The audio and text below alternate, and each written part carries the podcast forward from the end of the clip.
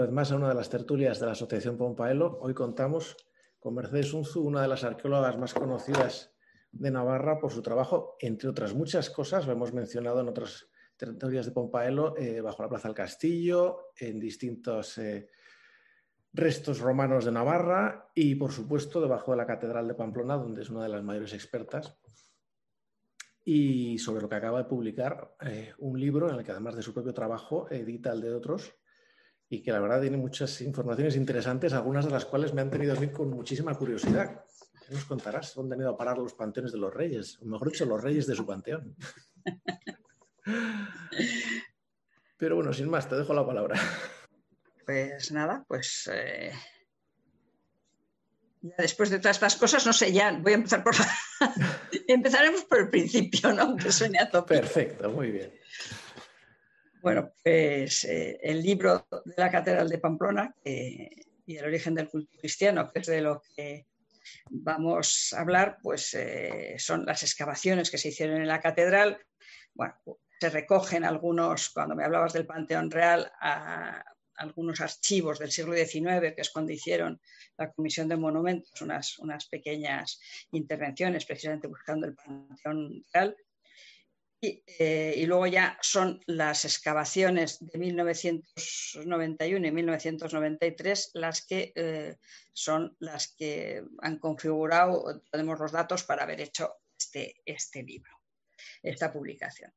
Y yo creo que no hay duda que la Catedral de Pamplona pues más que ningún otro edificio de, la ciudad, es el reflejo de nuestro pasado y ha conservado entre sus muros pues, testimonios de los distintos acontecimientos que sucesivamente han constituido nuestra historia.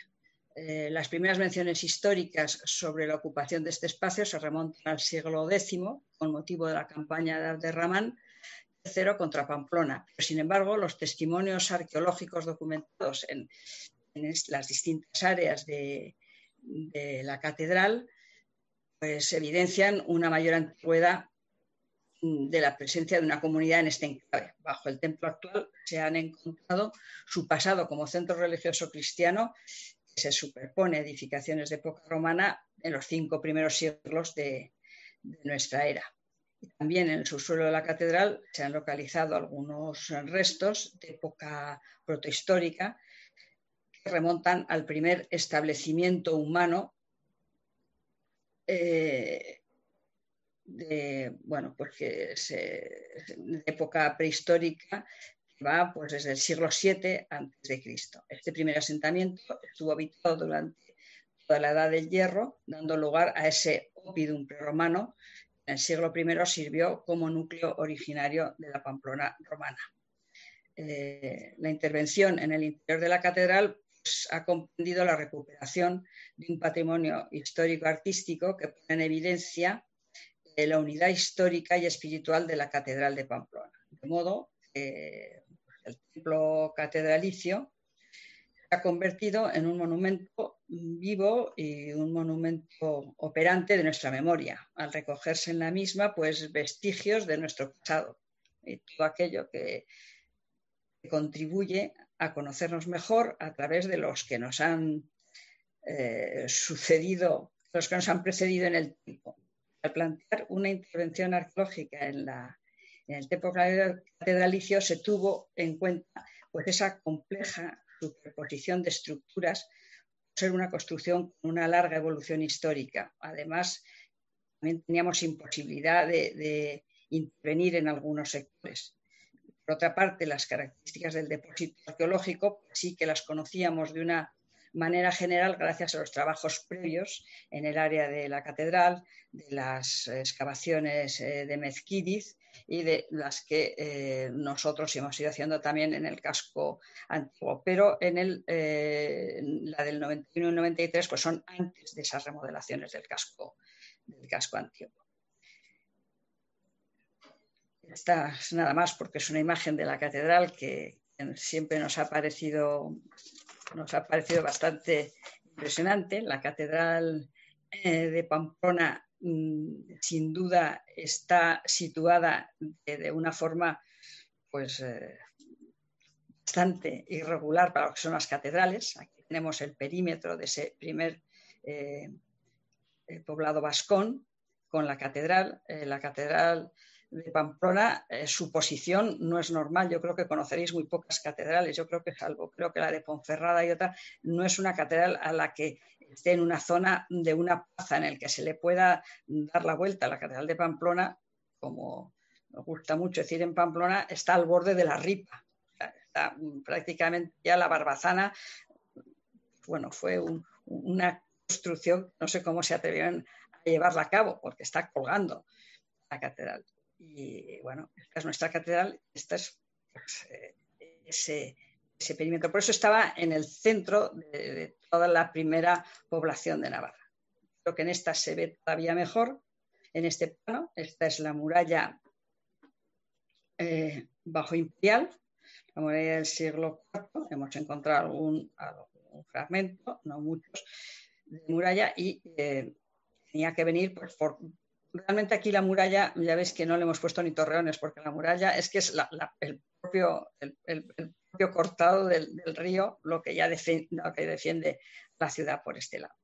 Por situarnos un poco y quizá pues no nos damos cuenta de dónde está situada la Catedral de Pamplona. no hay catedrales situadas, parece lo normal que hubiera estado situada en la parte más baja. Todo eso se debe como lo vamos a ver precisamente, a esa a esa sucesión de, edificios.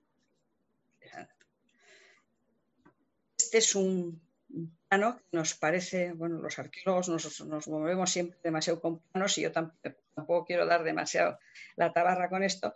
Esto es toda la zona de hallazgos, de todos los hallazgos que son eh, pues más de, 12 niveles, que vamos desde, desde, desde el hierro hasta, hasta pues, el, Renacimiento, en las que eh, son los restos que aparecen en, toda esta zona. Vemos que la catedral se concentran los restos de todas las, de todas las basílicas. Esto ya es las zonas de las de Dianato, las excavaciones de Mezquiriz, y estas las del, eh, las del claustro y las de la sala de Occidens, las últimas excavaciones que se han hecho. Pero eh, la, la concentración de hallazgos pues es, eh, creo que es gráfica para esto. Eh, los arqueólogos pues no tenemos otro remedio que recurrir siempre a una metodología que efectivamente del año 91 y 93 ahora pues ha cambiado mucho. Si hoy hubiéramos tenido los drones con los que trabajamos, pues sacaríamos unos planos perfectos, pero en aquellos momentos no había y la forma de la, base topográfica, que sigue existiendo, pues eh, se sectoriza según los propios espacios interiores del, templo. Por eso en el libro, y entonces se hace siempre en referencia a NC, que es la nave central, la nave lateral y la, girola y el transfer.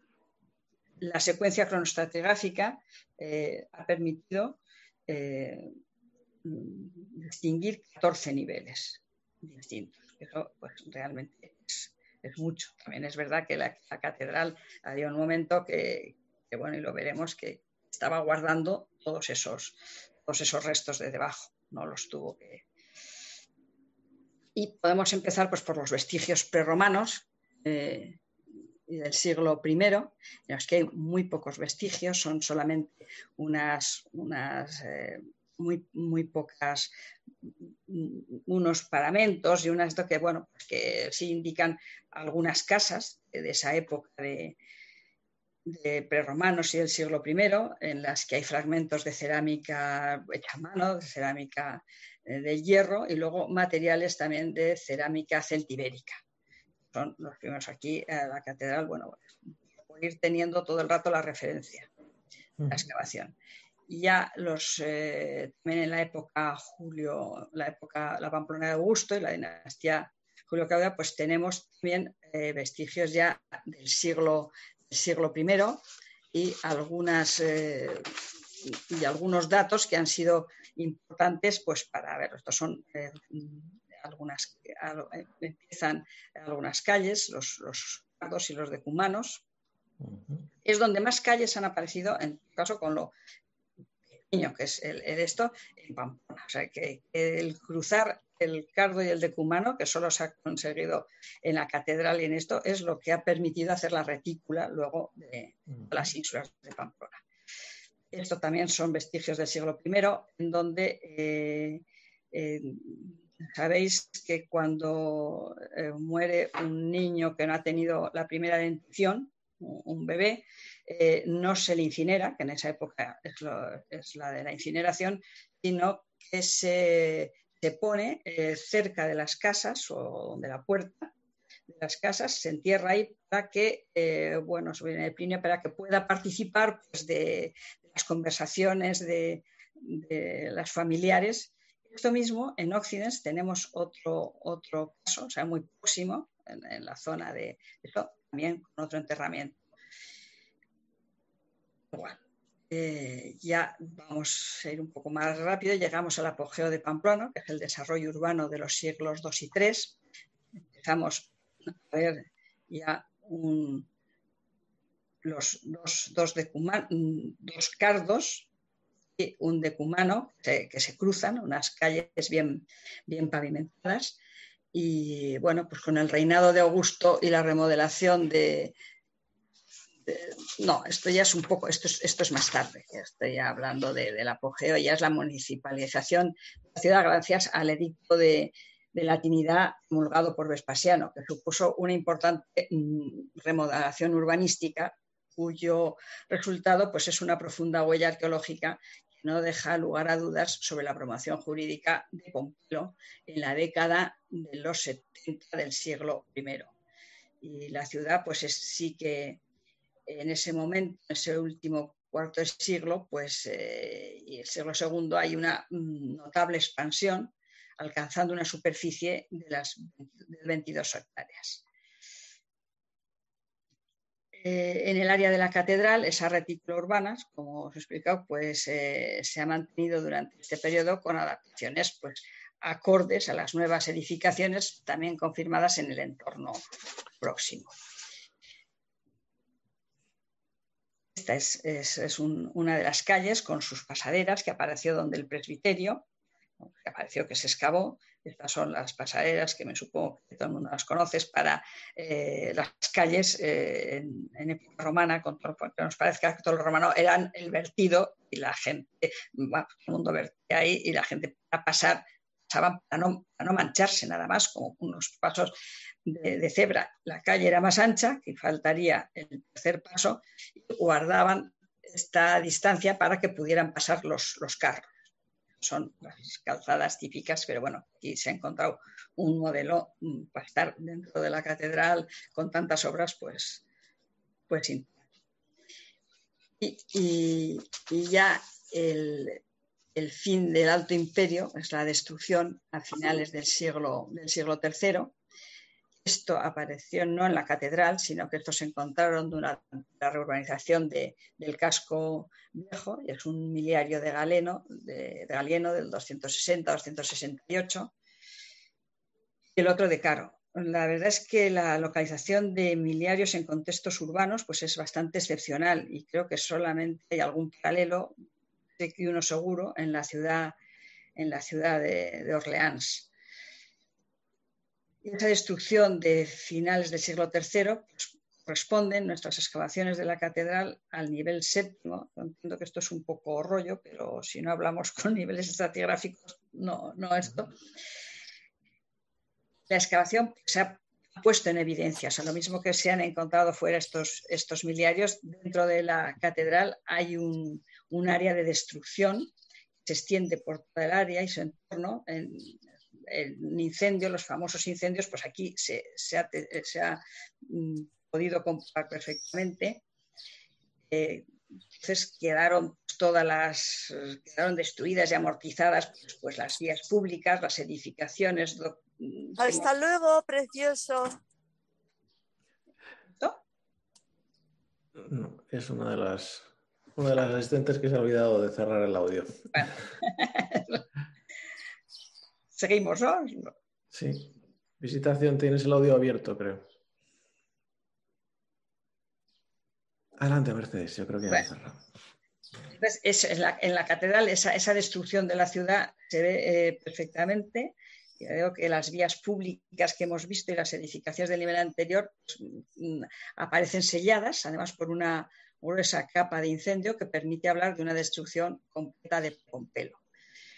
Eh, son un estrato de más de 40 centímetros y se encuentran materiales entre esos restos pues, fechables en el siglo IV y V como cerámica sigilata de esa época, cerámica común, lucernas. O sea, eh, la catedral sí que ha sido generosa en los materiales, como no, no lo podemos ver toda, pero realmente eh, eran unos estratos que estaban eh, pues, pues, muy bien conservados y sobre todo con unos materiales figuran en el libro que permiten contextualizar perfectamente cada nivel que estamos hablando. Y ya, rápido, pues vamos a llegar a, la, a sacralización del espacio en los siglos IV y V. Eh, en los últimos años la, arqueología sí que ha demostrado que ese éxodo al mundo rural y el consiguiente abandono de las grandes urbes que tradicionalmente se ha asociado al siglo IV no debió ser un fenómeno tan general como se ha venido sosteniendo. Eh, efectivamente al final del antiimperio supone también el final del concepto clásico de la ciudad. Pero esto, pues, eh, sin embargo, en absoluto es el fin de la forma urbana de la Civitas, sino que la misma experimenta una profunda transformación dando lugar a un nuevo modelo de ciudad con sus características propias. En el caso Pompelo, este proceso de transformación común a las ciudades romanas vino precedido por la citada destrucción pues, de la ciudad. La muralla entonces se protege con una, muralla que ya la hemos visto, reduce su perímetro urbano y tuvo que ser reconstruida desde sus cimientos. Mm, porque, o sea, eh, como una, esta muralla, o sea, no debe ponerse en relación tanto con episodios mm, convulsos la sociedad, sino como una estrategia general eh, del imperio de defender aquellas plazas que podían asegurar, pues, entre otras cosas, el abastecimiento de la nona militar del Nimes. Sin embargo, estas edificaciones ya son ajenas totalmente a la, traza de los, de los anteriores. Y en este momento podríamos que incluso dando y amortizando una de las vías, que quizás sea de las cosas más importantes, se localizan eh, una construcción que son dos ninfeos, eh, que es ya una edilicia pública y, que ha cambiado las retículas. Si antes nos dábamos cuenta que las, eh, como 10 grados estaban inclinadas, ahora las nuevas construcciones eh, siguen todas una dirección este-oeste mucho más marcada. estos dos estanques, bueno, ahora los vamos a ver un poco están aquí. Esto es complicado porque la foto está hecha al revés, con lo cual esto es el, mausoleo de Carlos III. No, el este. Este os está la vuelta. Estos son estos dos pequeños ninfeos que, bueno, que aquí se pueden ver un poco incluso, pero vamos a poner esto, creo que aclara más. Estos son esos ninfeos de, culto pagano. Eh, eran una fuente monumental dedicada a las ninfas y otras deidades acuáticas como protectoras de las aguas, donde se depositaban monedas. O sea, es el mismo rito que ahora en las fuentes, es el yak Echaban moneda de poco valor. Eh, aquí eh, se encontraron más de 2.000 más de 2000 monedas. Sin embargo, estos ninfeos pues, eran unas, unas construcciones de cierta envergadura que proporcionaban pues, eh, esos ambientes, esos lugares frescos y agradables, se construían a lo largo de las calles más importantes, o sea, pues ahí de una calle porque ya había un nuevo urbanismo, y eh, eran espacios públicos destinados al ocio, donde se rendía mm, homenaje al agua vital. Los textos antiguos, tanto literarios como epigráficos, sí que atestiguan la veneración del agua. Plinios o Estrabón hacen referencia al valor sagrado de las aguas y de algunas fuentes manantiales y lagos en los siglos IV y V. Todos los ritos paganos, por tanto los referidos a las aguas, pues fueron censurados después en los concilios segundo y tercero de Braga, a los que debía tenerse el cristianismo de esta época. Por ello es común la edificación de un lugar de culto cristiano en las proximidades de otro de culto pagano, a fin de desviar su ritual y conseguir que con el paso del tiempo pierda el simbolismo y el significado primitivo. Y hay un testimonio eh, muy bonito de una carta de Gregorio de Tours a Melitón, que posiblemente Melitón era un, un abad de un monasterio francés, donde ordena no destruir los templos paganos, sino solo los ídolos, los ídolos que haya allá. Que bendiga el agua y que la asperja en los mismos lugares sagrados, que construya altares pongan reliquias para que el pueblo deponga su error concurriendo a los lugares familiares según acostumbrada.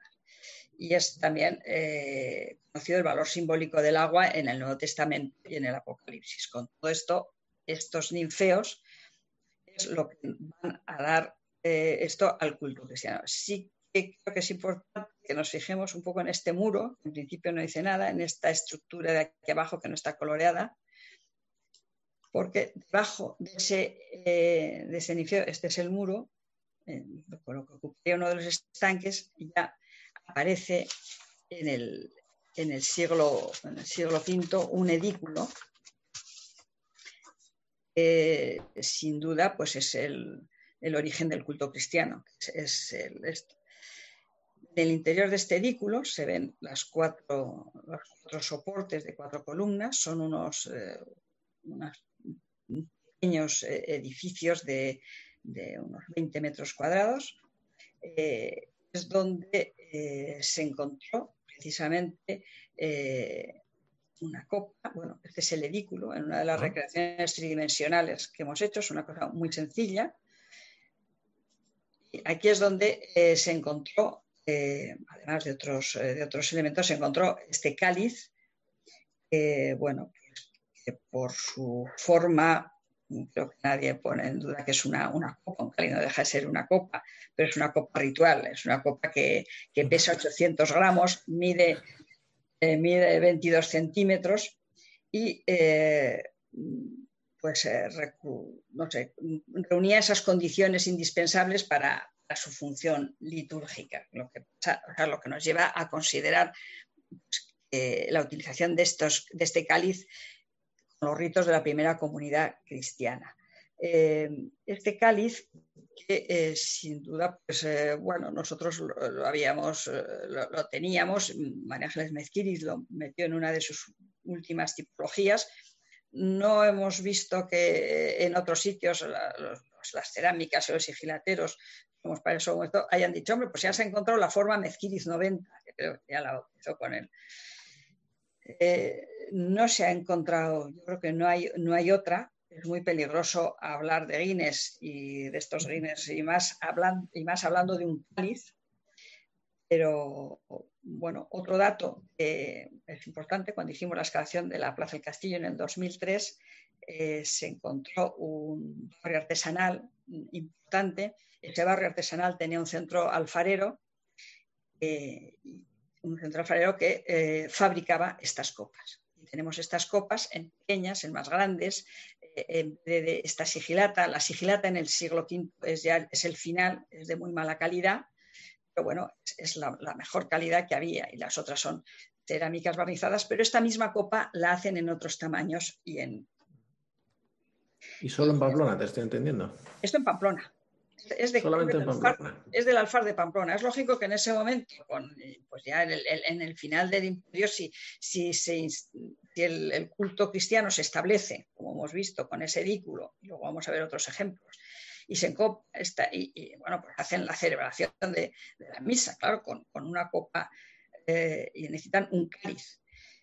Eh, esto pues hemos, eh, bueno, yo creo que los arqueólogos para eso somos bastante estrictos, no nos gusta echar, decir, pues, pues, hay un cáliz yo no creo que se conserve un cáliz, a lo mejor a raíz de esto sale un cáliz eh, del siglo V, no es fácil, son unas copas toscas. Y nos pusimos en contacto con José Antonio Goñi, él es liturgista de la Catedral de Roma, además de ser canónigo de la Catedral de Pamplona, y cuando se lo llevamos, pues dijo, hombre, es un cáliz, no hay duda, pero, no sé, pero este cáliz, yo creo que en esa época, digo, estamos hablando del siglo V, ah, pero solían ser copas metálicas, bueno, estuvimos discutiendo mucho antes de, considerarlo. Él mismo eh, nos llamó, pues casi con el libro eh, a punto de, editarse, en el que nos decía, nos llamó ¿qué habéis hecho? ¿Qué habéis puesto? Pues le hemos puesto lo que decimos, que es un cáliz, y nada más que para nosotros no tiene. Entonces, hay un documento en, el concilio de Collanza, que es un concilio de la diócesis de Oviedo, de 1055, como habéis visto, en el que se reúnen los obispos de la península ibérica no invadida por los musulmanes, pidiendo que se sacrifique, que se celebre la Eucaristía con cáliz de madera o de arcilla. Eso dice hasta esa época se estaban sacrificando, haciendo esa, con, cálices de madera y desde luego de arcilla, como es este. José Antonio pues decía, bueno, vamos, no, no, no, queda, no queda duda. Y, pues nada, bueno, entonces esta es eh, la historia y esto viene un poco al origen del culto cristiano, que, vamos, que es el, el subtítulo. O sea, yo creo que no hay no hay ninguna duda y yo digo que para eso pues siempre, bueno, nos sentamos mucho antes de, decir. En ese mismo edículo de cultivo cristiano había un depósito votivo y empiezan con eh, una juar eh, de una joven, de unas pulseras de plata, unas, unos pendientes, unas, unas monedas ilicuas de Valente de finales, eh, muy finales del siglo IV y un pine de hueso, Actualmente estos peines de hueso decorados y con funda, esta es la funda, eh, pues se han recuperado pocos y además eh, se han encontrado en catedrales, en catedrales como la de Ginebra, como la de Sens, como Nancy, con, también en San Miguel de Badalona y se fechan desde luego en el siglo V. Parece que tienen una función, una función ritual. Hay muchas cosas también a eso que si los sacerdotes debían ir bien peinados, no sé, pero bueno, lo cierto es que aparece también aquí esta catedral con ese depósito votivo. Y ahora, bueno, quizás lo que más fuerza da a este edículo, de alguna forma, es en los paralelos que podemos tener en Santa María de Ujue, esta cabecera, que al principio no fue así, también aquí aparece un edículo, posiblemente de la otra cabecera estuviera más centrado, con dos columnas y con materiales también del siglo V. Nosotros no, eh, no hay duda que quizás el germen de la basílica, vamos, de, Santa María de Ujue. Y si nos vamos más lejos, en San Salvador de Leire, las excavaciones que hizo Íñigue, encontró esto, vuelve a ser una forma igual, un edículo, eso para nada.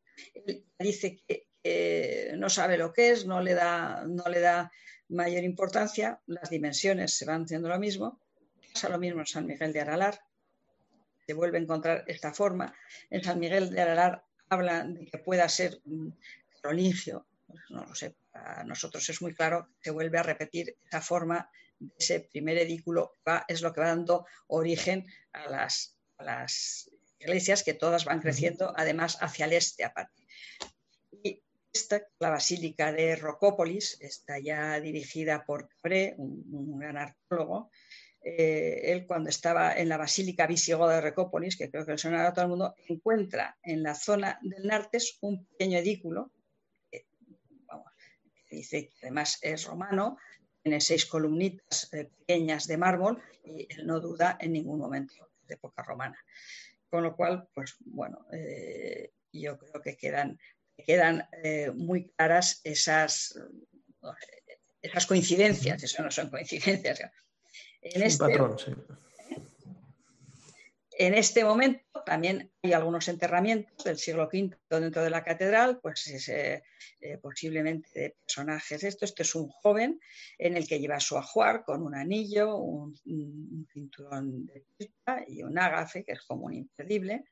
Aparecen otras fíbulas eh, de esa época y están relacionados, están al lado del edículo, o sea, lo utilizan también como para enterros de dignidades. Y este es un broche, que es bonito para decir también la Plaza del Castillo, que son de las tropas las que estaban en la frontera de esa época. eh, lo que veíamos de, la de Rocópolis, decía, el edículo estaría ocupando esta posición en lo que hemos eh, em, eh, nosotros lo que hemos identificado como una basílica visigoda. Va pasando desde el ninfeo, va pasando al edículo y del edículo ya sucede en las basílicas. Este sería, eh, quizá lo que mejor se veía es esto, esta nave estrechita y compartimentada mm, que se llaman las pastoforias, que estaban dedicadas en las basílicas visigodas a, guardar objetos de culto y a, las donaciones de los fieles. No hay mucho, efectivamente, tenemos esta zona del Nartes, eh, tenemos esta, es una planta. Y estas, eh, luego tenemos algún, algún dato visigodo para decir, este sería la, la planta, la nave transversal, la pastoforia, la nave de la izquierda, la derecha, Nartes, aquí se encontró en, formando parte de la cimentación de la catedral románica. Eso es otra de las cosas que pasan cuando los eh, monumentos se van, utilizan toda la piedra que hay para meter en las... En, la obra siguiente. Claro, en la obra siguiente. Eh, y aquí hay una piscina bautismal también estaba metida en otra de las cimentaciones muy próxima aquí en el altar del trascoro de la catedral, que luego lo veremos, que hoy es el altar, está en los redentoristas. Y utilizan, pues eso, pues como cimiento, las, piedras, más grandes que encuentran. Esta estrella funeraria, supuesto que la han estudiado eh, expertos en, arquitectura y en arqueología visigoda, dicen que, bueno, que aparte de que es, eh, que es fantástica, que no hay ninguna duda de pertenezca a esta época. Estas son las, las, tridimensionales que nos han permitido, bueno, esto lo ha hecho eh, Jaime Castella, eh, lo, que no, que no permiten es el error. O sea, si nosotros hacemos una planta, encontramos una planta eh, de tres naves que, pues, que es imposible construir, yo creo que esto también nos ha dado mucha seguridad estos son programas los que estáis más puestos informativos, pero que no te permiten hacer una iglesia de 50 metros de alta por estrecha, o sea, tienen que tener sus, pues estos. Hemos estudiado las cubiertas que en esta época eran de madera, bueno, todo eso está en el libro y esto es, muy largo. Y como veis, están escrupulosamente levantadas sobre los planos, las, los planos, el trabajo de campo que hicimos. O sea, creo que esto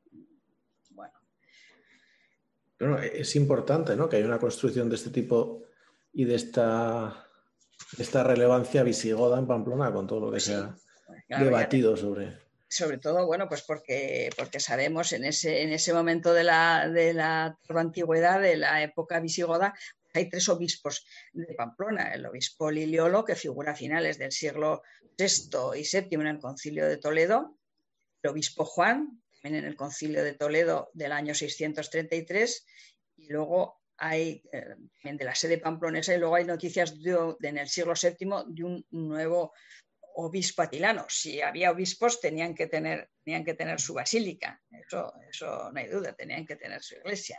y bueno, esa sucesión de basílicas yo creo que es lo que, y ahora ya el templo prerrománico, que se conserva muy poco, el que menos se conserva, pero también eh, en las excavaciones del 91, eh, que se estaba transformando la zona de presbiterio, pues se hizo una excavación y apareció pues, un, muro de unas dimensiones importantes, eh, con, dos paramentos externos y, un relleno, un muro para contener algo. No sabías que bajábamos, bajaba escalonadamente hacia esta parte, ya terrenos más, más peligrosos, lo hicieron, lo hicieron esto. Y eh, no, no, no, en ese momento no sabíamos también lo que era y descubrimos ahí mismo en el interior unos suelos de cal, con lo cual nos hablaban de esos suelos que tenían las iglesias en esa época. era algo que estaba pavimentado, pero no lo veíamos muy claro. Y en la excavación de, del 93 es cuando mm, encontramos la portada sur de, este templo que hemos atribuido al prerrománico por los siglos, por los materiales, esta, esta portada sur con su, eh, con su necrópolis asociada. Muy poca necrópolis en la catedral, como he dicho antes, pero aquí sí que se ve una necrópolis asociada, que también tienen que estar eh, con los cánones normales al sur. Esta, esta portada sur observaba unas ménsulas, también de esto de románicas, esto no es, no es románico, o esto por lo menos eh, con lo que nos hemos asesorado, nosotros somos arqueólogas, pero tampoco eh, tenemos en arte, y un capitel también en esta cimentación, un capitel aquí al hacer la catedral románica, es lo que digo, se encuentran, se encuentran piedras grandes y las ponen, y un capitel de tres caras, singular, que ya está publicado pues, por Martínez de Aguirre y tal, y también desde luego le dan una, pues una descripción eh, románica. Esta es la portada sur, es muy poco, pero bueno, es lo, suficiente para, bueno, aquí es la que menos tenemos, efectivamente. Esta sería la portada sur.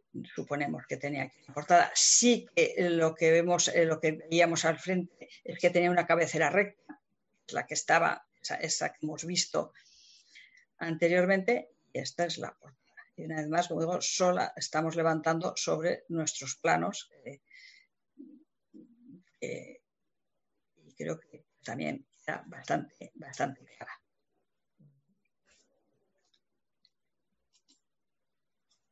tendría pues esos son los tejados a, dos aguas con contrafuertes exteriores, porque estos también eh, vimos algún resto de algún contrafuerte para poder, y bueno, tres naves, pero vamos, pero con, sencilla. Tampoco nos atrevemos a decir más cómo, sería. Y eh, bueno, ya llegamos a la gran catedral románica, que es sin duda pues la, recuperación de su, de su, de su planta, impresionante, pues claro, se consagró en, en, 1927 en una solemne ceremonia a la que asistieron, además del obispo de Pamplona, Sancho la Rosa, pues el rey de Navarra y Aragón, Alfonso I el batallador, y por estas fechas sí que se conoce en Pamplona la presencia del maestro Esteban, que trabajó en la Catedral de Santiago. Eh, el obispo, en, el 1111, el obispo Pedro de Roda otorgaba a un constructor denominado Esteban, junto a su mujer hijos e hijas propiedades eh, mm, mm, de casas y de viñas en Pamplona, además de facilidades para construirse una vivienda. Este documento semejante se cita a Esteban como magistro opis Santi Jacobi. O sea que, vamos, parece que bastante es, claro. Es bastante claro. Eh, bueno, es una, planta espectacular y esto se permite ver entera. Esta, esta, es la planta. Esto lo veremos luego que ya más deprisa. Estos son los pilares góticos, la catedral gótica, que aprovechan esa zapata continua. esto tenía una zapata con estos bocaos que se ven aquí, estos son las intrusiones de los pilares góticos. Y todo esto que estamos viendo pues son los, los restos de la catedral romana. La verdad es que, vamos, de la catedral romana, perdón. de, las, de, la, de una calle de época romana. Y, bueno, y sobre la catedral románica, pues, eh, pues sí, era una, una, gran, una gran, os doy unas, por si alguien quiere hacerse idea, pues después de la de Santiago, creo que, mm, aunque también los, los pero me parece que es, era la, la mayor, 70 metros, Estas son estas cimentaciones. O sea, ellos sí que tenían de que esos terrenos tampoco eran muy estables o estaban removidos por construcciones, porque no es normal hacer estas, estas zapatas en estas construcciones. Hacer zapatas continuas es, es, una obra, vamos, ingente. Aquí están los soportes de los arcos fajones, o sea, bueno, se puede ver la estructura. Los ábsides no son, no son justapuestos, el, centro era poligonal al exterior, lo pudimos ver, y debajo de este, del ábside lateral derecho, pues eh, bueno, estos son los ábsides por dentro, aquí con vestigios romanos, el vestigio de, una calle, también todo esto son edificaciones de época romana. Y eh, bueno, otra cosa que, que nos llamaba la atención, esto que yo lo decía antes por situarnos, decíamos esto, no, no parece que pueda ser un tirante, que es este muro, no, no atirantaba nada. Bueno, pues eh, para nosotros este era, es el soporte de un coro pétreo, parecido al de la catedral de, de la catedral de Santiago, y que además hay un momento en que siempre se habla del coro, del coro, yo no sé si esto, mm, bueno, si esto ya estaba confirmado, pero era un coro, un coro como el de, pues, como el parecido Santiago. Cuando el hundimiento de la catedral y mayor parte del templo, se hacen referencias sobre el hundimiento. Dice eh, que también cayó, mm, dice, se trataba de elementos decorados al modo del coro del maestro Mateo. Ciertos braceros sacaron de la iglesia muchas grandes vigas y piedras labradas. O sea, no, no era un coro esto, sino un, un coro que estaba en el, en el suelo. Esta sería la interpretación del coro con las dimensiones coinciden eh, perfectamente con, los tramos. Sería pues visto desde afuera y visto hacia el ábside. Y, este es un corte en el que vemos pues eh, cómo estaría el coro ahí soportado.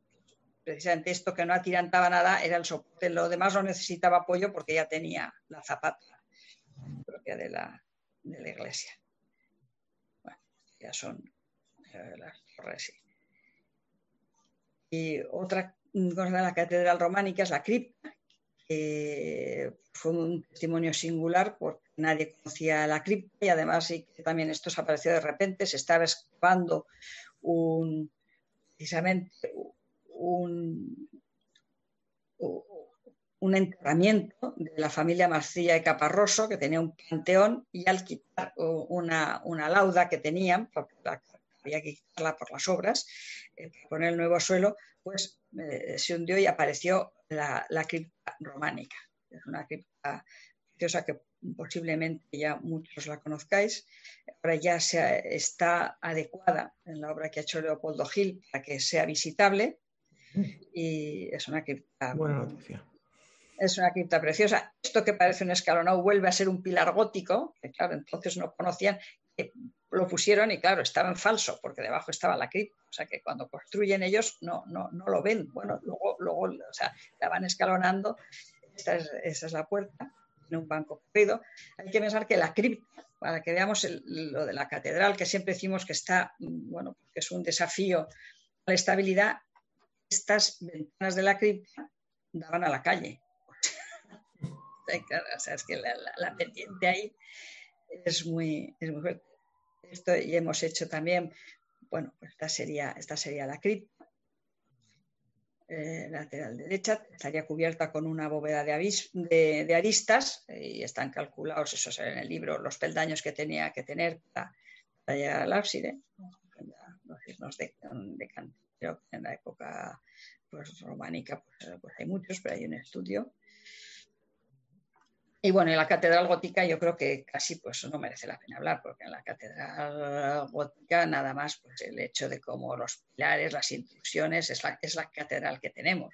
Y eh, bueno, y el Panteón Real, también entramos al Panteón Real, eh, se hizo un nuevo dibujo, aunque ya había uno, hay dos ataúdes, es complicado entrar, la verdad es que es un panteón porque tiene dos pudrideros, es, es muy complicado, hay que bajar. Pero eh, en este este caso mm, quisimos abrir los, eh, los ataúdes. Eh, yo no sé si llegamos a abrir alguno, pero eh, en ese momento los, no, consideraron pues, los canónigos que no querían remover nada de esto, con lo cual pues, no se hizo ningún tipo de análisis. ¿Y dónde está físicamente ese panteón real? Ese panteón real está, pues, a ver, espérate un momento, que ahora lo vas a ver. Vas a ver, a ver, no, no, no, aquí mira, aquí. O sea, está justo debajo del sepulcro. Exactamente, debajo del sepulcro de Carlos III. Entra, la, cubierta es el sepulcro de Carlos III. Los que son muy complicados porque tienen pues, esos pasadizos y esto es esto, y, tienen los pudrideros, que los pudrideros era claro donde dejaban antes, dejaban, por eso tienen unas rejas, dejaban antes de, de meterlos en los ataúdes los, Los cuerpos, cuerpos. como en el Escorial. Como en el Escorial, claro. Y entonces es, eh, bueno, era complicado de, entrar, pues sí, pero bueno, pues, se pudo, se pudo entrar. Y estas son las, las, las, fotos que tenemos y el, y el plano con los dos, con los dos ataúdes. A que seguimos sin saber si ahí están los restos de, por ejemplo, Teobaldo I, que se perdió su pues sepulcro durante. Pues sí, no sabemos. Ni de Carlos III. Ni del propio Carlos III, claro. Y Doña Leona, ya en la catedral gótica ya no está más que el refuerzo que hizo Ventura Rodríguez y que añadió un, tramo más y, nada más. Eh, ha habido muy pocos enterramientos. En época alto imperial solamente uno, como en época prerrománica 26, en época románica 6, en época. Eh, estas, estas estupendas eh, espuelas, esto sí que apareció en el claustro gótico, y estaban además en la, en, la, en la panda que le llaman la de los caballeros, que es la más pegada a la iglesia. Pero en principio esto no es nada y gracias a eso, pues yo creo que, que las catedrales y las iglesias que están llenas de tumbas, pues claro, no hay nada. ¿Cómo identificar a cada uno a menos que tenga su propio monumento?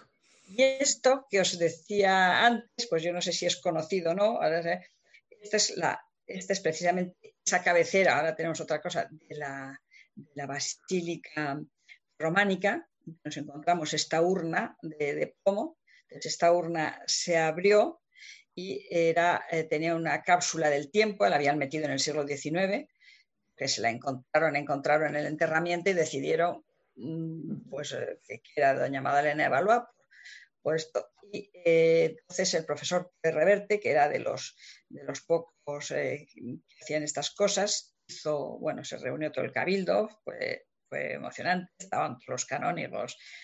A ver, eh, examinó los restos, los restos luego se, se, metieron en una urna ya de acero con otra cápsula del tiempo en el mismo sitio y en el anexo pues sí que está el, en el anexo del libro está el estudio patológico que hizo el profesor Reverte, que decía que efectivamente pues que era una mujer de manos gráciles, de pequeña estatura, bueno, pues incluso le habían dado pomadas mercuriales por alguna infección, porque salía mercurio de, la zona del cráneo.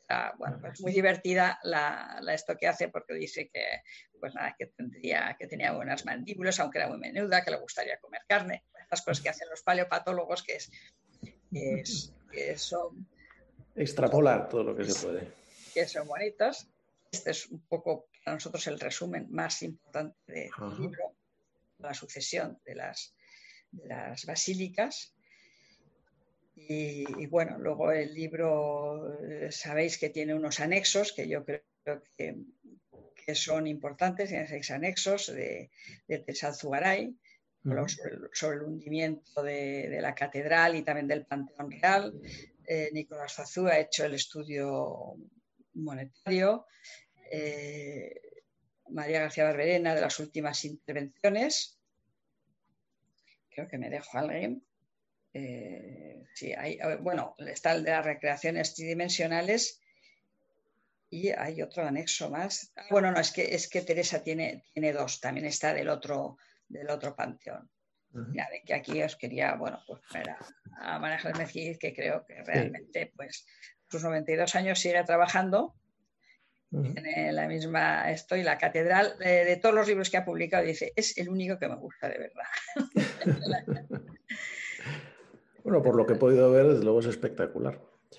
Y el trabajo que tenéis de recreación y documentación es espectacular también. Yo creo que el trabajo, el trabajo es bueno. La catedral ha sido, como os decía antes, muy eh, ha, sido ha, habido muchos restos, restos que nos han ayudado, porque claro, hay un capítulo, nosotros no podemos decir que esto es del siglo V si no es del siglo V, y en eso somos estrictos. Y entonces eh, había materiales, eh, hay un anexo todo de materiales por épocas, que es lo que nos dice, estamos en esta época, no estamos en esta época, y eso pues ha sido muy generosa en hallazgos la catedral. así como hay excavaciones que cuando encuentras algún material que te da datos, en la catedral es, importante. ha habido muchísimos, y además, mm, eh, y además materiales muy claros y muy, muy precisos de épocas que vamos, que no tienen dudas.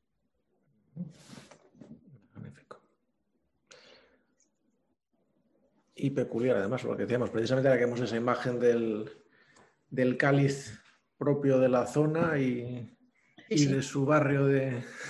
De su barrio, está, está fabricando. Fíjate tú, para nosotros que estábamos siempre con ese cáliz, cuando en el 2003 excavamos la Plaza del Castillo, luego empezamos a esto y dijimos, pero, pero claro, esto está fabricado.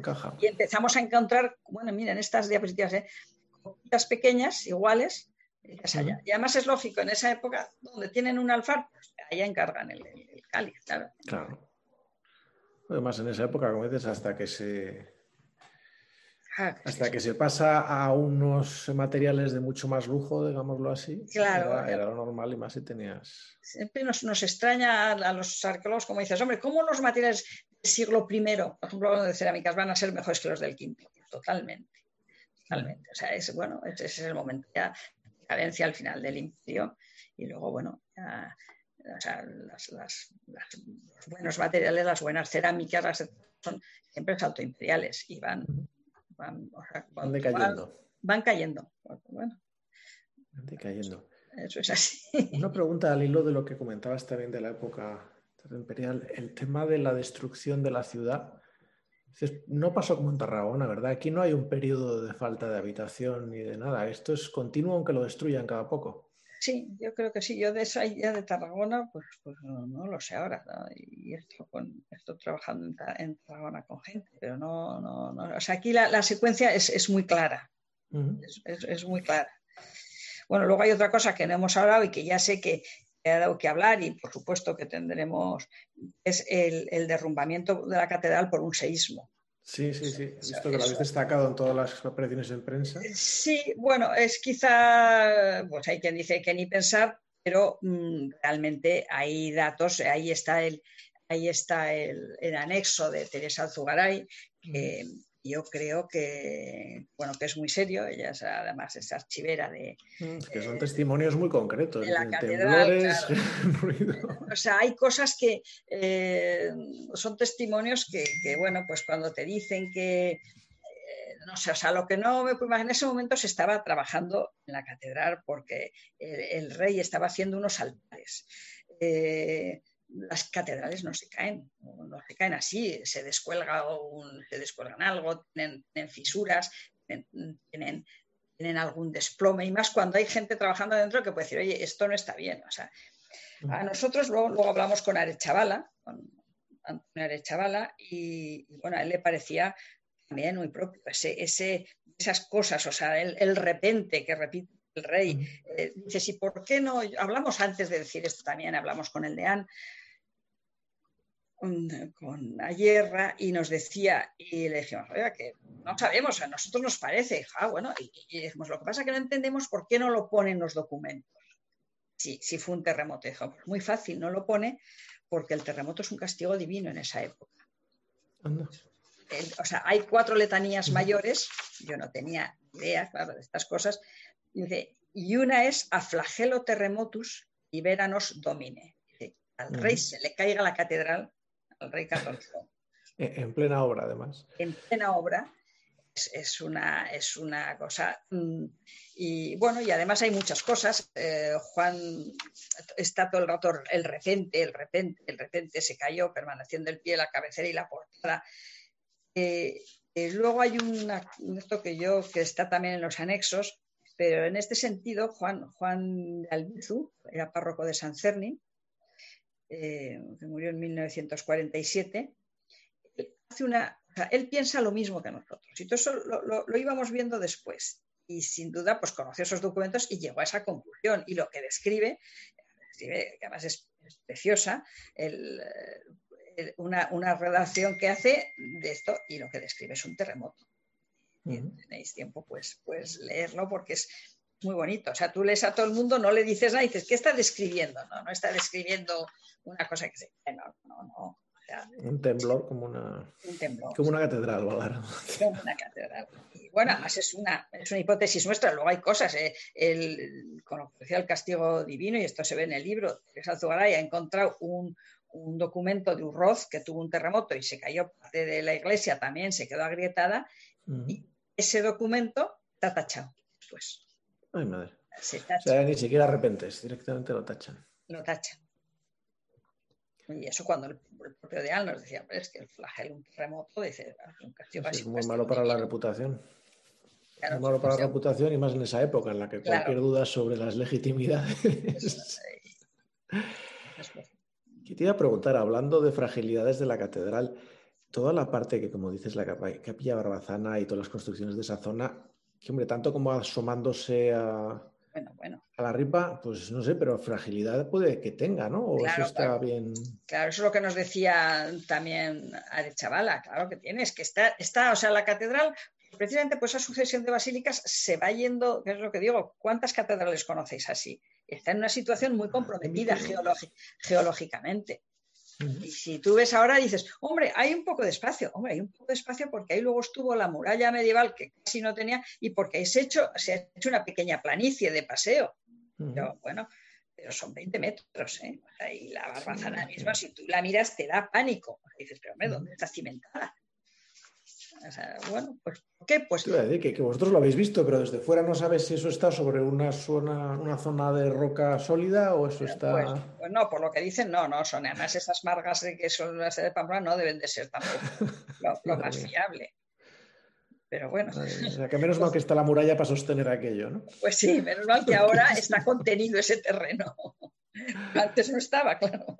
Qué bueno, qué que lo normal en este tipo de catedrales, por lo menos hasta la época románica, era que tuvieran alrededor todo despejado precisamente porque se hacían procesiones en torno a las catedrales. Era una cosa bastante pues, típica. Dime, ¿cuántas catedrales conoces que no se le puede dar la vuelta? Eh, yo diría que ninguna. Bueno, ahora modernamente sí hay alguna que está encajonada, pero. Habrá alguna, y la de Ponferrada yo creo que es la única, pero las catedrales cientos la pasa la catedral, les das la vuelta a las catedrales, es un. Y sin embargo, esta. estaba pensando en Segovia, que creo que uno de los lados lo tiene bloqueado. Pero bueno, sí, en cualquier caso, que no es muy normal. Y, bueno, y esa es, pues yo creo, es precisamente esa sucesión de, edificios de culto cristiano, que, bueno, que no se han movido de ahí.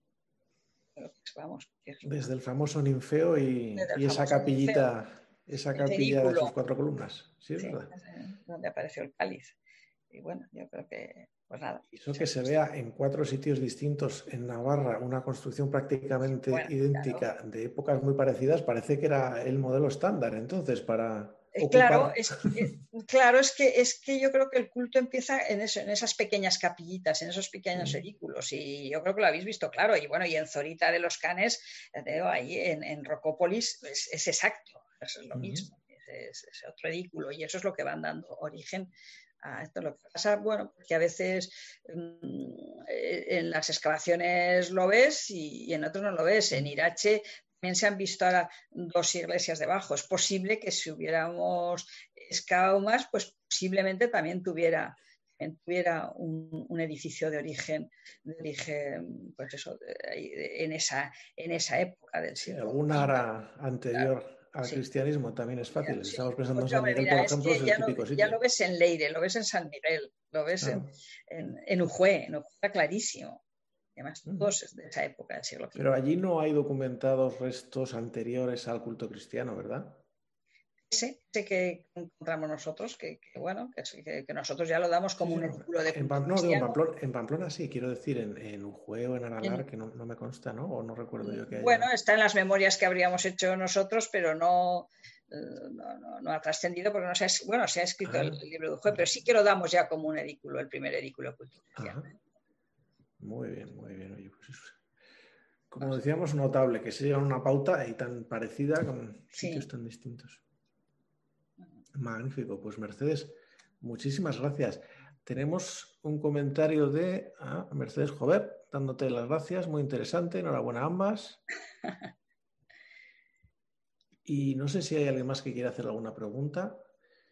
Yo personalmente me he quedado con por fin la duda más o menos resuelta sobre el Panteón Real, Porque esa teoría de que está ahí, sí, pero ¿dónde está? ¿Pero alguien lo ha visto? Sí, sí, sí, lo hemos visto, hemos hecho planos, hemos, hemos visto los ataúdes. Creo que se levantó la tapa de uno y había muy pocos restos. ¿eh? yo me supongo que también, no sé, en su tiempo se habrían, pues a lo mejor los de, los de otros infantes y tal que se enterraron y se metieron allá, pero había pocos, pocos restos. Pero ahí no. Es que siempre se está a tiempo. Claro, a ver si convencemos al de Ande que deje investigar un poquito, porque hay algunos que más o menos saben dónde están, pero en el caso de mi, ya sabes, mi rey favorito, Teobaldo I, es que es que su corazón lo deja en Francia, el cuerpo lo entierra aquí, el corazón destrozan la basílica, lo roban acá, metido en la, la de su hermano, y el cuerpo se le. Primero le saquean el sarcófago y luego le derrumban todo. No sé si estuvisteis en una en una, en una charla, en una conferencia que dio Eloisa Vaquero, precisamente sobre esto de las reliquias. A mí, vamos, me, dejó por pocas, no duermo, o sea, me dejó, ¿qué es eso? Llevaban las reliquias, llevaban los cuerpos descompuestos, no los querían. una cosa increíble, ese mundo de las reliquias es, es Sí, sí, sí, lo de los enterramientos de persona notable por piezas. Bueno, ¿no? De no, que mi cabeza donaban la cabeza en tal sitio, el otro. Sí, sí, sí. No, la de Carlomagno es la que está dentro de aquel relicario, ¿no? Sí. Con forma de, de su cara. Madre mía. Qué mundo. Yo ya siento que la arqueología es, es. Pues yo además no, no, precisamente mi cualidad no es la de orador de ninguna forma, pero es complicada de... Yo siempre digo, si no hay imágenes... No, pero Mercedes es magnífico. Lo que pasa es que, lógicamente, cuanto más seria eres y cuanto más estricta, en menos eh, especulación metes, pues lógicamente es más... No, pero es, es, la arqueología es, ardua de, explicarnos. No es lo mismo que estar viendo una conferencia de arte, que bueno, pues que es amable, que está, nosotros vemos mm. piedras o no como nos decían siguiente, si está todo roto, luego, pues sí, todo roto. Precisamente. Y otra cosa que me ha llamado la atención es que aquí ha habido todo tipo de proyectos, ¿no? Desde los que habéis traído, si no recuerdo mal, un proyecto de la Unión Europea con no sé cuántas universidades y no sé cuántos estudiantes, hasta proyectos ya más de estratigrafía, perdón, de estratigrafía, no, ¿cómo se dice? de mapeo del subsuelo sin levantarlo hasta ah, la reconstrucción. O sea, ha habido todo tipo de proyectos a lo largo de, tu guardia, digamos. Sí, bueno, bueno, sí, bueno, luego están las excavaciones de Occidens, que también las, mm. las, ya las hemos metido aquí en uno de los anexos, o sea que, bueno, pues la catedral, no sé quién decía el otro día, me preguntaban, eh, ¿la catedral está todo excavado? Digo, ¿cómo? En la catedral no está nada excavado, está, está, sí está, efectivamente está la, el edificio, pero todos los alrededores es, la zona más, más, poblada, como habéis visto en ese plano, y ahí donde, vamos, casi, basta con barrer contar. Ya te digo, lo que es el estrato romano tiene que ser, como dices, el centro de la ciudad. Es, es el centro, es el centro total. Madre mía. O sea que sí que queda, sí que queda por excavar. No solamente esos reyes que hay que destapar para ver quiénes eran. No, no, queda siempre. Cualquier... bueno, ¿quién nos iba a decir que en la Plaza del Castillo era una cosa no se podía pensar que hubiera semejantes termas, semejante barrio artesanal? O sea, era impresionante. ¿eh? Era impresionante, porque eso sí que estaba muy extramuros, claro, eran las, las termas forenses y las otras termas y las suburbanas. Efectivamente, ellos tienen también el esto de suburbano y hacen un barrio artesanal, eso pues nos llamó la atención. Bueno, la Plaza del Castillo se hizo de milagro un, seguimiento arqueológico. Bueno, la Plaza del Castillo. Es una pena, ya cada vez que nos cuentan. Tuvimos a Pedro del Guayo, que creo que lo conoces. Sí. Contándonos que hoy esperaba que estuviera por aquí, pero el Gamberro del te decían otra cosa. Si es que lo digo, al final esto ha sido un poquito de sopetón para algunos. Pedro nos contó un poquito la experiencia que tuvo colaborando con vosotros en la Plaza del Castillo y lo que había y lo que no había y lo que se conservó y lo que no se pudo conservar. Y el se, te ponen los dientes hasta el suelo. La, la, Plaza del Castillo fue un desastre. Un desastre porque no había ningún problema. Bueno, siempre el problema, por supuesto, que es un mayor costo, pero vamos, haber hecho media planta más de aparcamientos, yo creo que eso al final, bueno, pues no, no, dependía, no dependía de nosotros. Eh, desgraciadamente a nosotros nos tocó llevarnos parte de los palos porque aquí pasa de todo cuando una cosa así, eh, bueno, pues eso, no sé, pues ha sido una, una, una malísima actuación para Pamplona porque, entre, sobre todo las termas, o sea, las termas, porque el barrio artesanal, pues bueno, esos barrios, yo entiendo, eso nada, al final lo que quedan son materiales, o sea, son unas no, es monumental, digamos. No, no, no es monumental para, no, no es monumental para nada. Las termas de Curia, pues también son fantásticas y bueno, y se ha hecho todo lo que se ha podido, pero realmente es que la calle Curia, si tiene que tener desagüe, si tiene que tener, ahí sí que es imposible también conservar nada. ¿Qué haces en la calle Curia? Claro, pues bueno. Claro, pues no bloquear aquello. Claro, están sacadas los mosaicos, están, bueno, pues ahí sí que lo veo difícil. Otro, esto de Pamplona, ahí está es San Fermín de Aldapa Sí, también lo comentó Pedro, que aquello se tapó y está en... Parece que era la, podía ser la basílica, en todo caso había también eh, desde, vamos, desde el siglo, un edificio fantástico, desde el siglo I hasta el, hasta el siglo V, VI, era una secuencia estupenda. Bueno, hasta había una parte de un rebellín de, la muralla ya renacentista. Eso pues tampoco se entiende. Tampoco se entiende Pero eso se puede recuperar, ¿no? no como sí, eso por lo menos se puede recuperar. Eso está, está todo. realmente está tapado, está. Bueno, eso, se puede recuperar. La pena es no haber aprovechado ahí, pues haber hecho, no sé, un pequeño museo de, la ciudad, un museo de arqueología, porque no, no, era un sitio... no es como si sobraran cosas eh, con las que atraer turistas fuera de San Fermines. Pues sí, pero, es una cosa que se podría. Yo creo que hoy ha, ha, cambiado, ha cambiado la arqueología y cualquier cosa ya, pues hombre, pues eh, esto, pero quizá, pues no sé. bueno, la arqueología y su financiación, porque un proyecto de ese calibre igual podría tener otra ahora. Estoy pensando en Europa, pero en fin. Madre mía, o sea que lo que es el trabajo de descubrir e interpretar la época romana de Pamplona, pues todavía le queda por hacer, ¿no? Bueno, como le queda, le queda. Se ha hecho mucho y se ha descubierto mucho, lo que pasa es que hay las, precisamente con toda la recogida neumática de basura, que iba en esa, en esa galería por todo el casco antiguo, pues realmente ha habido, ha habido muchos hallazgos. Lo que pasa es que ahí sí que haces con las calles? Te las cargas, ¿no? Las dejas, ¿no? Luego, bueno, salió el torreón de la muralla romana, que además esa también era una obra preciosa porque estaba hecho eh, como, Vitruvio, era una zona también con mucha, con mucha zona de agua que se inundaba, ahí en donde la calle entre, entre compañía y, entonces ahí aparecía un torreón y estaba soportado sobre, sobre pivotes de madera y se conservan los pivotes de madera el, terreno era tan blando que, necesitaban... que necesitaron hacer y además, vamos, como, como dice Vitruvio, se ponen los palos, luego se ponen los horizontales y encima ponen, y es la muralla tardo, bueno, la, bajo imperial, que además la hacen deprisa y cogen pues, pues todo lo que tienen al lado por ejemplo, ahí estaba una de las necrópolis y cogen pues todas las, laudas y las... Hasta las laudas de las tumbas. Sí, sí, de las tumbas de época romana, ¿eh? ellos mismos, o sea, claro, cogen. Bueno, ya es una época más cristiana, con lo cual las laudas... nada, pues sí, cogen, son, son paganas, eso ya y es las, material. Y las aras y todo lo que encuentran, porque sirve, es lo que decía, sirve de material, claro. No, lo pagano es fungible en esa época ya. Sí, sí, Pero de esa torre no se queda, no queda nada a la vista, ¿no? Del torreón no, no queda nada. Estaba en la mitad de, está en la mitad de la calle. Bueno, aparte que aquello, ves, pues por ejemplo, eso no se puede conservar. ¿Qué haces con eso?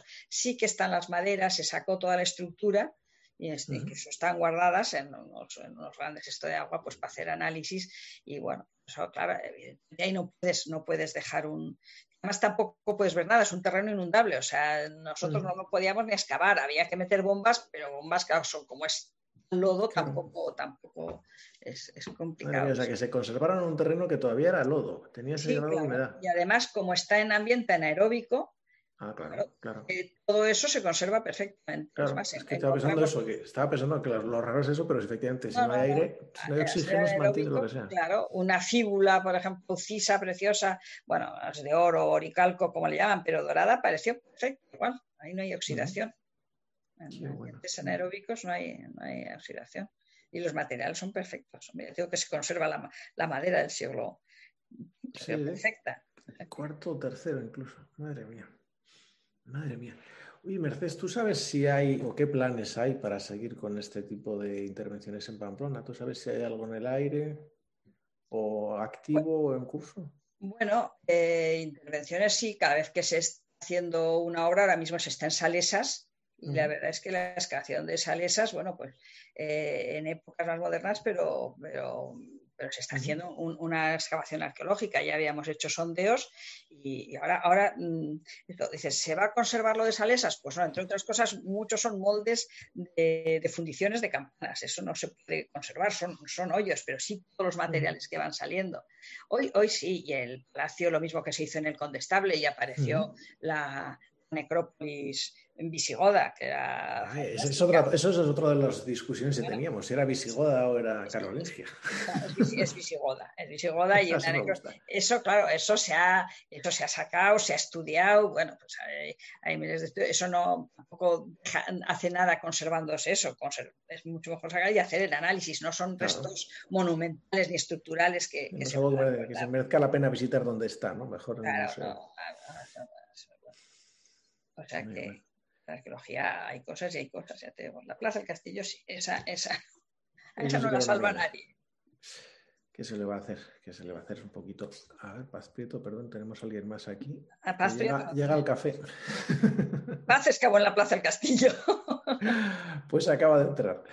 No sé si nos quiere comentar alguna cosa más. Muy bien, decía Mercedes que en cuanto a Pamplona, Vemos eso y lo otro, lo que creo que estaba implicada también, que tenía que ver con la historia romana, está mucho más al norte, ¿no? Cerca de Roncesvalles. Ah, sí, bueno, ahí esa, esa tenía yo la fijación de conseguir eh, convencerte para que nos dieras una charla sobre lo que había. Sí, para otra ocasión, pero... Pues mira, hay, hay, hay muy poquito, pero hay, hay, poco, pero bueno, vamos, vamos haciendo, pero sí hay una documentación pues estupenda, una documentación pues bueno, tiene de toda, de toda esta zona y del Sumo Portus y bueno, es, es, una de las zonas, el eh, Ibañeta, que es pues eso, tienes un pulo y tienes tantas cosas alrededor que... Es que, es que el impacto que tiene eso sobre la historiografía es tremendo. estamos hablando de poner en cuestión, como ya habías hecho con unas cuantas excavaciones antes, toda la tesis esa de la romanización o no romanización de toda esta zona, que queda claro que más romana no se podía estar ni en, ni en el centro de, Castilla.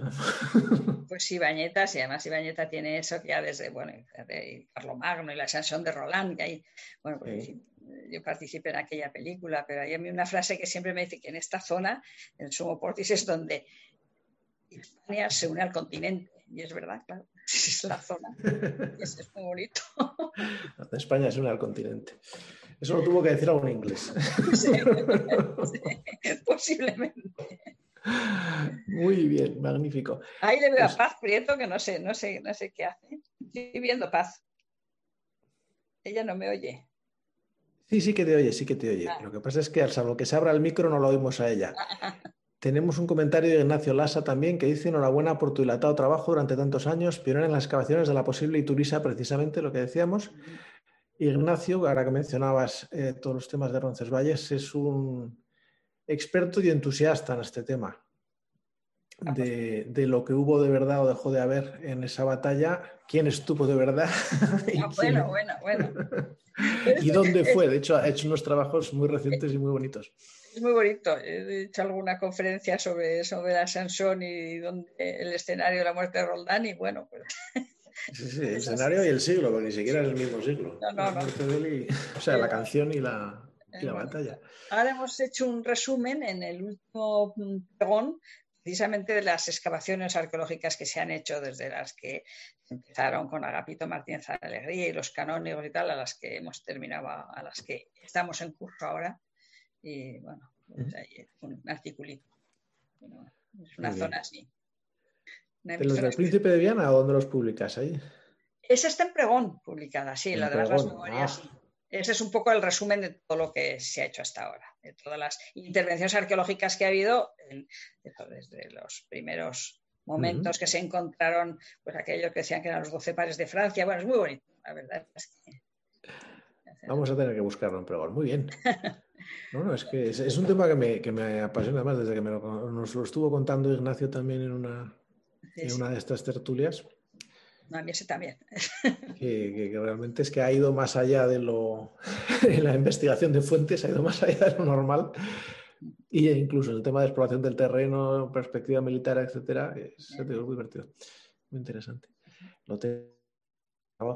Bueno, pues si nadie tiene más comentarios que decir, visto que son ya las nueve y media prácticamente, que es la hora que tenemos más o menos planificada, pues le damos las gracias a Mercedes por su tiempo, por sus conocimientos y por todo su trabajo y por dedicarnos este tiempo para, comentarlo. Como decimos los arqueólogos, un poco de chapa se muere. Bueno, pero aquí la disfrutamos, aquí la disfrutamos. Y ya te digo que sigo deseando alguna vez convencerte de que nos cuentes más sobre Turisa y lo que se ah, sabe y se pues Eso sí, eso, cuando, eso cuando quieras. Y a ver si alguna vez pronto podemos hacer una excursión para lo que se pueda ver. Eso sí. Que eso ya. Está bien. ponerse en el sitio está muy bien. gracias a vosotros por la, invitación. O sea que no. Un privilegio, de verdad.